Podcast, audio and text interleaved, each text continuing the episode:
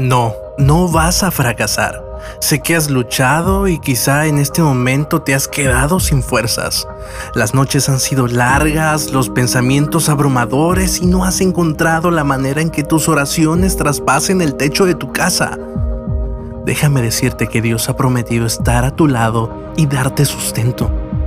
Los muchachos se fatigan y se cansan, los jóvenes flaquean y caen, pero los que esperan a Jehová tendrán nuevas fuerzas, levantarán alas como las águilas, correrán y no se cansarán, caminarán y no se fatigarán, dice Isaías.